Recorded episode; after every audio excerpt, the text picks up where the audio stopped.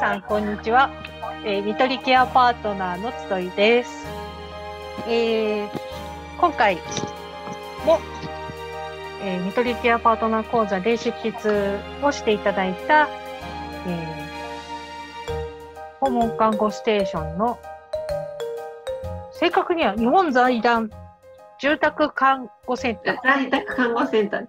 在宅看護センター。そうですね。在宅看護センター。訪問ナースステーションの、ま、あの、町のイスケアさんを代表しています、石川玲子さんに、えー、お越しいただいています。今日もよろしくお願いします。お願いします。石川さん、実はね、あのー、見取りケアパートナー講座のテキストを勉強している方から、よく質問をお受けすることがあって、それが、スピリチュアルペインっていうことなんですね。こう、亡くなる時期が近づいた方にはいろんな苦痛が、辛いことがありますよ。まあ、精神的な苦痛だったり、身体的な苦痛だったり、社会的な苦痛だったり、いろいろあるけれども、その中にスピリチュアルの苦痛、スピリチュアルペインっていうのがありますってテキストでご紹介してるんですけど、その、精神的な苦痛とかとどう違うの？スピリチュアルってそもそも一体な、何？みたいにこう、初めて聞く言葉に戸惑う方が多いみたいで、えー、そのスピリチュアルペインってどんなことなんだろうっていうことを今日はお話できたらと思ってるんですけど、うん。スピリチュアルペイン。なんかこう、気持ちが悲しいっていうのと、スピリチュアルが苦しいっていうのは、な何がどう違うんでしょうね。うん、はい、えー、ご質問ありがとうございます。はい。あの、我々医療業界でも、はい、このような質問はすごく多くて。あ、そうなんですか？そうですね。ど、どう違うんですか？みたいな。で、あの、まあ、いろいろな論があると思うんですが、まあ、私が、あの、まあ、一言で言うならばっていうところで、はい。はい。自分が存在していることに意義を見出せない苦しみ。はい。うん。あの、どうしてこんな苦しいのに生きてなくちゃいけないんだとか、うん、こう、自分が生きている意味を見失う。うん、もう、治療困難になってしまって、うん、治療はもう功を奏しなくなってしまった。なのになんで今生きてなきゃいけないんだとか、うん、あとは2011年のね、東北大震災で、まあ、多くの方が失われ、はい、残されたご遺族とかは、あのね、みんな亡くなっていたりするわけじゃないですか、ご家族とかね。はい。はい、それ一人取り残されて、うん、なんで俺だけ残って生きていかなくてはならないんだうん、その自分の存在意義をこう見出せなくなってしまった時のことをあのスピリチュアルペインっていうふうに、まあ、我々医療者の中ではこう言っているっていうところかと思うんですね。でそれはこう例えばあの私たちも仕事を失ったりとかもう精神的な苦痛としてうんうん、まあ、ある不安や眠れないとか孤独感を、このスピリチュアルな苦痛として、まあ、さっきほどかれて生きていても仕方がないとか、うん、自分がねこれまで犯してきてしまったあの罪のせいだとかあとは死が怖いっていうような思いの時にこれはこう結構リンクしているというか重なっていて思い切りこう、ここからスピリチュアルペインで、こっちが精神的苦痛でっていうふうにも、一概に、まあ、言いにくい部分もあるっていうところで、だから皆さんも、わからないって思うことが、すごく多いんじゃないのかなって思います。なるほど。そう、気持ちが落ち込んでる、この感じは、これは精神的苦痛ですか？それともスピリチュアルペインですか？スピリ、区別がつきませんみたいな、そういうイメージをされるみたいなんですね。はい、でもこう、存在意義がもう自分なんてって思ったら当然気分だって落ち込むし悲しくなるし。こんななんかお互い話してるだけでなんか胸がシクシクしちゃう。辛いですよね。そうですね。ねうん。でもな、なんでスピリチュアルペインって追追加でっていうかそういう考えが出たのかなって今ふと思っちゃいました。そうですね。ねシシリー・ソンダース氏がこのようにこう4つの苦しみがあるっていうふうに、まあ、私たちに、まあ、投げてくださったんですけれども、あまあ、例えばそう、そうですね、その定義としては、この全人的苦痛にはこの4つの苦しみがあると、まあ、言って定義づけてきたんですけれども。ああ、そうなんシシリー・ソンダースさんってあの死の授業とか死のことについていろいろ。そそれはキューブラロスかな。あ、そっか。シシリーソン、そうじゃん。シシリー・ソンダースさんって、えー、テキスト1のレッスン4に 書いてありますね。はい。あレッスン 4? あの、どどんな方ですか？この方は、あの、うん、お医者さんだったんですけれども、はい。はい。えー、そこでこう、がん患者さんに関わっていたときに、あの人には、この、ただ、身体的な痛みだや、まあ、精神的な痛みだけではなくて、お金を失うとか仕事を失うっていうような社会的な苦痛もあるだろう。あとは、先ほどから言っているスピリチュアルな痛みもあるだろうっていうふうに、まあ、考えられたんですよね。なるほど、なるほど。あ、本当にテキストにバッチリ書いてありました。はい、書いてありますね。全人的な苦痛は、はい、そうか。全人的な苦痛。全部いろんな苦痛がありますよっていうことですね。ここだけじゃなくて。そうですね。いろんなことが、はい。苦しみとしてありますよ。その中には、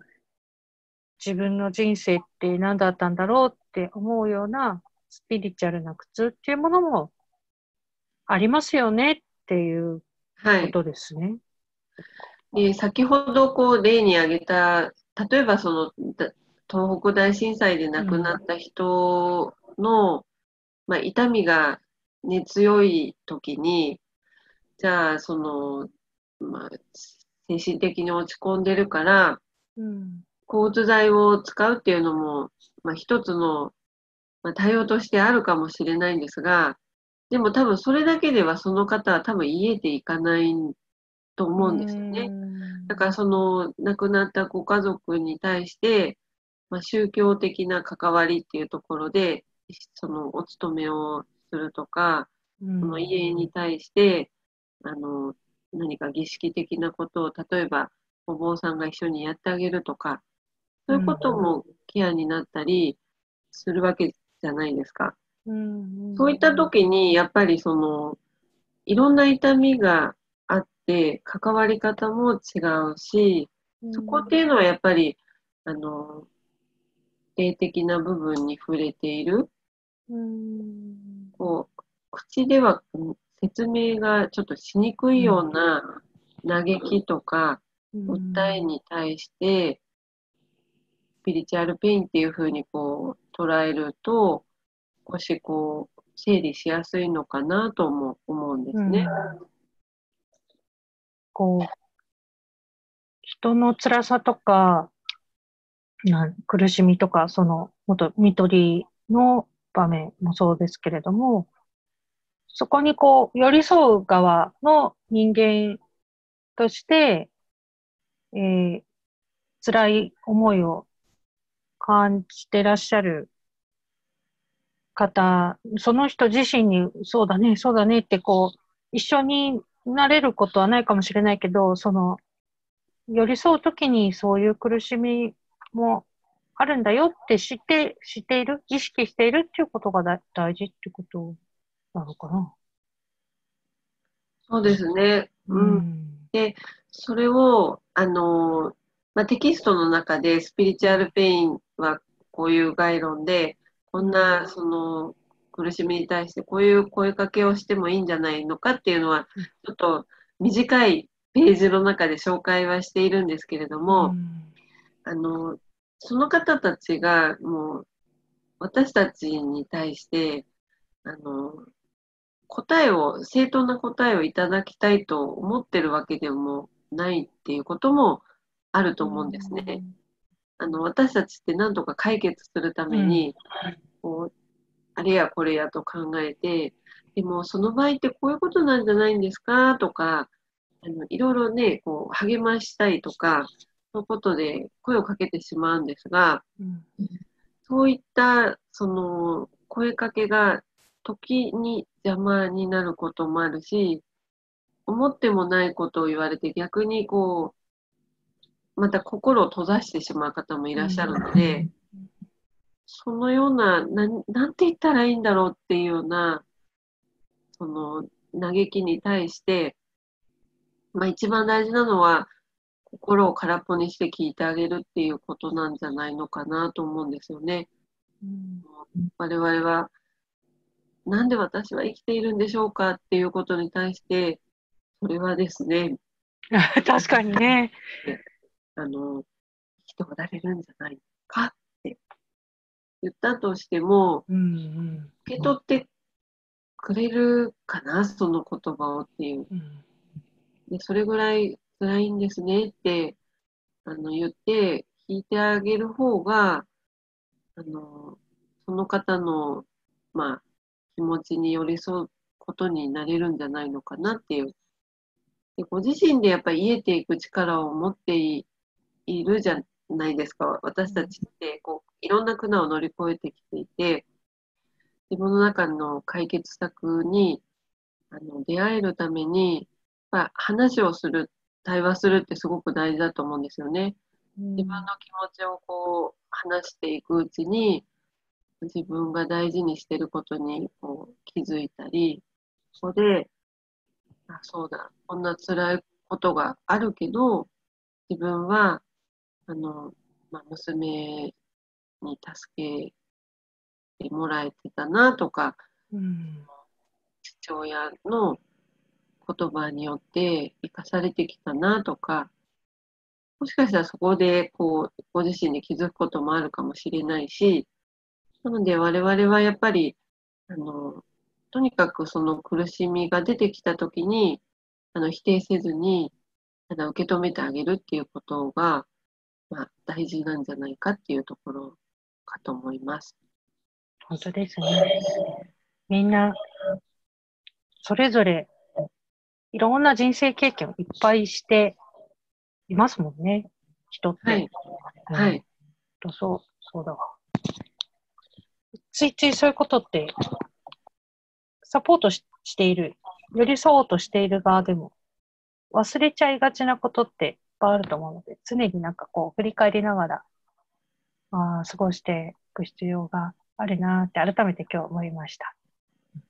なんかね、きっと明確な答え、こういう、こういうことだから、こうやって区分けがつくから、この人に関してはこうしましょうっていうことじゃなくて、本当に全部、全部のその、